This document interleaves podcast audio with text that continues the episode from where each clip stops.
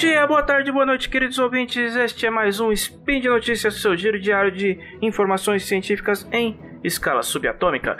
Eu sou Ronaldo Gogoni e hoje, dia 11 Irisian de 2022 no calendário fake ou dia 24 de agosto de 2022 no calendário que vale, vamos falar um pouco sobre genética, mais precisamente a origem da genética com o pai da matéria, sim, vamos falar um pouco da história de Gregor Mendel, ok? Então é isso, vamos agilizar as coisas aqui, tudo é muito rápido, sobe a vinheta.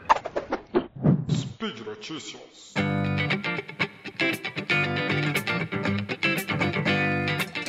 Fato: Há um preconceito perene intensificado nas últimas décadas de que não apenas ciência e religião não podem se misturar, como é impossível que religiosos possam ser cientistas.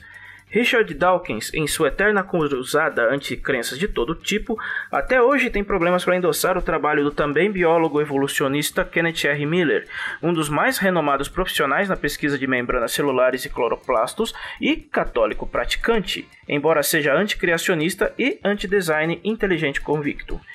A verdade é que mesmo as religiões podem abrigar mentes que seguem o método científico e o colocam à frente de seus dogmas, desde os inúmeros estudiosos islâmicos e chineses que mantiveram a chama acesa enquanto a Europa estava no escuro, a casos recentes como o do irmão jesuíta Guy Consomagno, diretor do Observatório do Vaticano e detentor da medalha Carl Sagan, por suas contribuições à astronomia e à ciência. Porém, mesmo Dawkins não é louco o bastante para falar um A de Gregor Johann Mendel, frade da Ordem de Santo Agostinho, mas também meteorologista e biólogo. Foi seu trabalho observar gerações de ervilhas que estabeleceu postumamente todo um novo ramo científico, a genética. Nascido em 20 de julho de 1822 na vila de Heisendorf, no, Império Austro-Húngaro, hoje Hensisi, na República Tcheca, Johann Mendel, o Gregor foi lhe dado ao entrar para a ordem agostiniana, foi criado entre uma família de fazendeiros humildes na região de Morávia Silésia, com os pais e duas irmãs, sendo ele o irmão do meio. Ele sempre teve afinidade com o cultivo e especialmente a criação de abelhas, e quando jovem buscou aprofundar seus estudos nessa área, além da filosofia e da física. O problema: os Mendels eram bem pobres e, para piorar, o jovem Johann tinha uma saúde frágil, e chegou a perder quatro meses de estudo na escola secundária e um ano na faculdade de filosofia da Universidade de Olmust, hoje Omolut, ambos por doença. Teresa, Teresia, a irmã mais nova, chegou a repassar seu dote para que Johann usasse para estudar, visto que a grana era curta, no que ele retribuiu anos depois, dando suporte aos seus três sobrinhos que se formaram médicos. Com o tempo, Johann acabou chegando à mesma conclusão de muitos outros jovens pobres de sua época. O único meio de perseguir uma, cadeira, uma carreira acadêmica sem ter que se preocupar com dinheiro e com a miséria em geral era entrando para o clero. E ele assim o fez ao ingressar na Ordem de Santo Agostinho. Sobre ser filho de um fazendeiro que passou por dificuldades financeiras pelo curso de sua vida, Gregor Mendel escreveu: abre aspas, a vida monástica me poupou da ansiedade perpétua que vem de buscar os meios para sobreviver. Fecha aspas.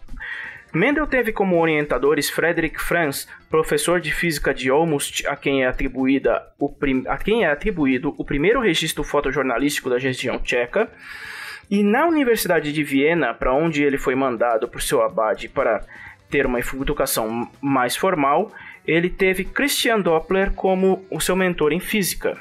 Embora culto, Mendel teve dificuldades nos exames para conseguir a certificação de professor, falhando sempre na parte oral. Os trabalhos científicos mais importantes dele, no caso, foram desenvolvidos durante sete anos, entre 1856 e 1863.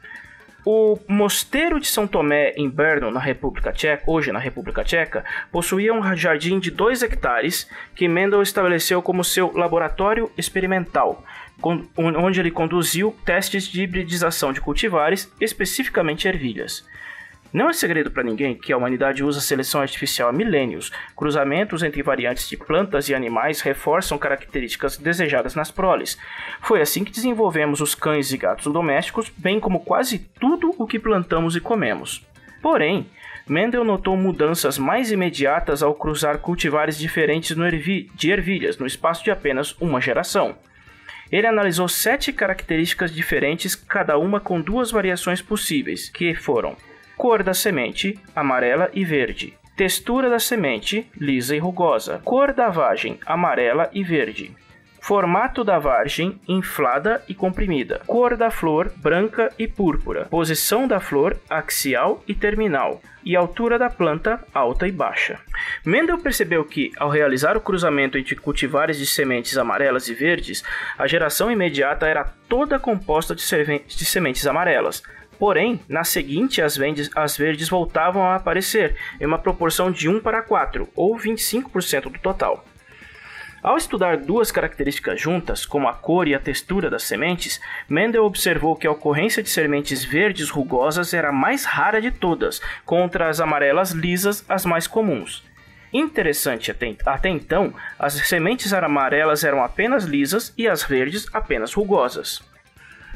Com isso, Mendel estabeleceu duas leis, sendo a lei de segregação de fatores, a primeira lei de Mendel, que diz: cada característica é determinada por um par de fatores que se separam na formação dos gametas, indo um fator do par para cada gameta, que é, portanto, puro. Em resumo, cada característica, no caso um fenótipo observável, que um filho, uma cria ou um cultivar híbrido recebe dos pais progenitores, é definido por dois fatores distintos que se separam na formação dos gametas. Esses fatores eles são, eles são classificados em dominantes e, e recessivos, a lei da dominância no que um indivíduo que possua apenas o fator dominante considerado puro só pode expressar estes para a geração seguinte, o mesmo valendo para um puro recessivo. Quando, gera... Quando, a geração recebe fatores combinados, o dominante se expressa, visto que o recessivo só se manifesta na ausência do outro. No caso das ervilhas, os fatores de cor amarela e textura lisa das sementes são dominantes, e os de cor verde e textura rugosa, os recessivos. Já a lei da segregação independente dos fatores, a segunda lei de Mendel, diz o seguinte: as diferenças de uma característica são herdadas independentemente das diferenças em outras características. Basicamente, uma característica não sofre influência de fatores de outros fenótipos e se expressa, ou não, com base no que diz a primeira lei e a lei da dominância, que estabelece os fatores dominante e recessivo para cada traço. O que Mendel identificou como fator é o que hoje chamamos de alelo, formas alternativas de um gene geradas por mutação. De fato, Mendel sequer tinha noção do que eram genes, cromossomos, DNA e por aí vai, mas sua pesquisa se mostraria muito importante. Mendel foi nomeado abade do Mosteiro de São Tomé em, 1866 e basicamente seu trabalho científico acabou ali.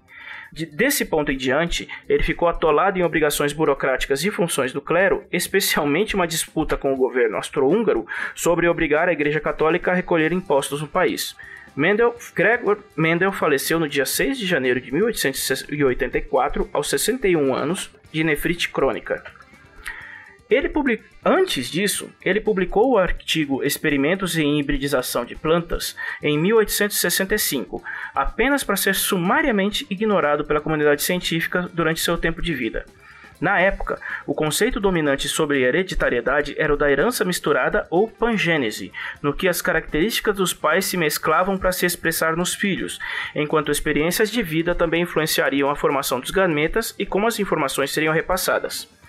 A pangênese chegou a ser considerada por Charles Darwin como uma explicação plausível da herança em sua origem das espécies, o que lhe rendeu ataques sobre a validade de seu trabalho. Na época, a pangênese já não era tão bem vista.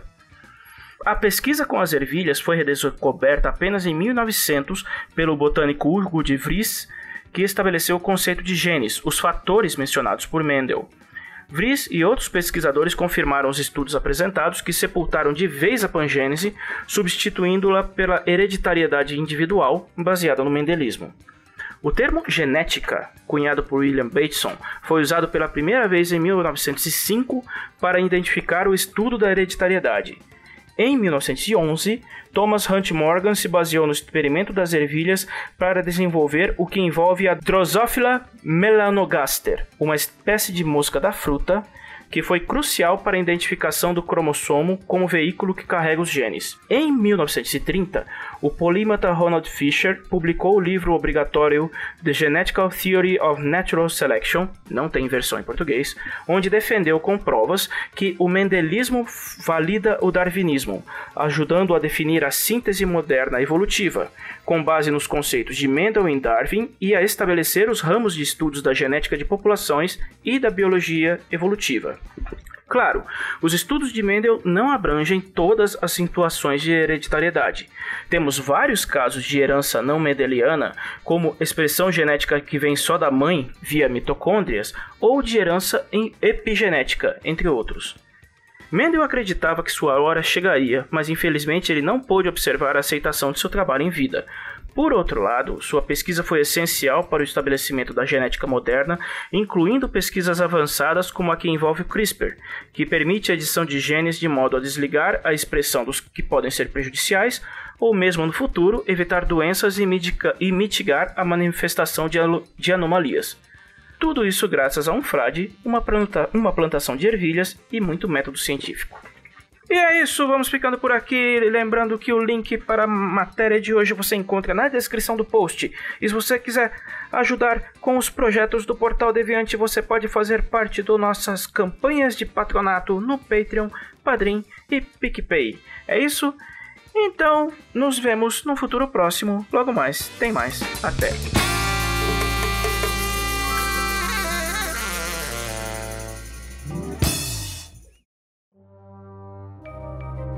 Este programa foi produzido por Mentes Deviantes. deviante.com.br.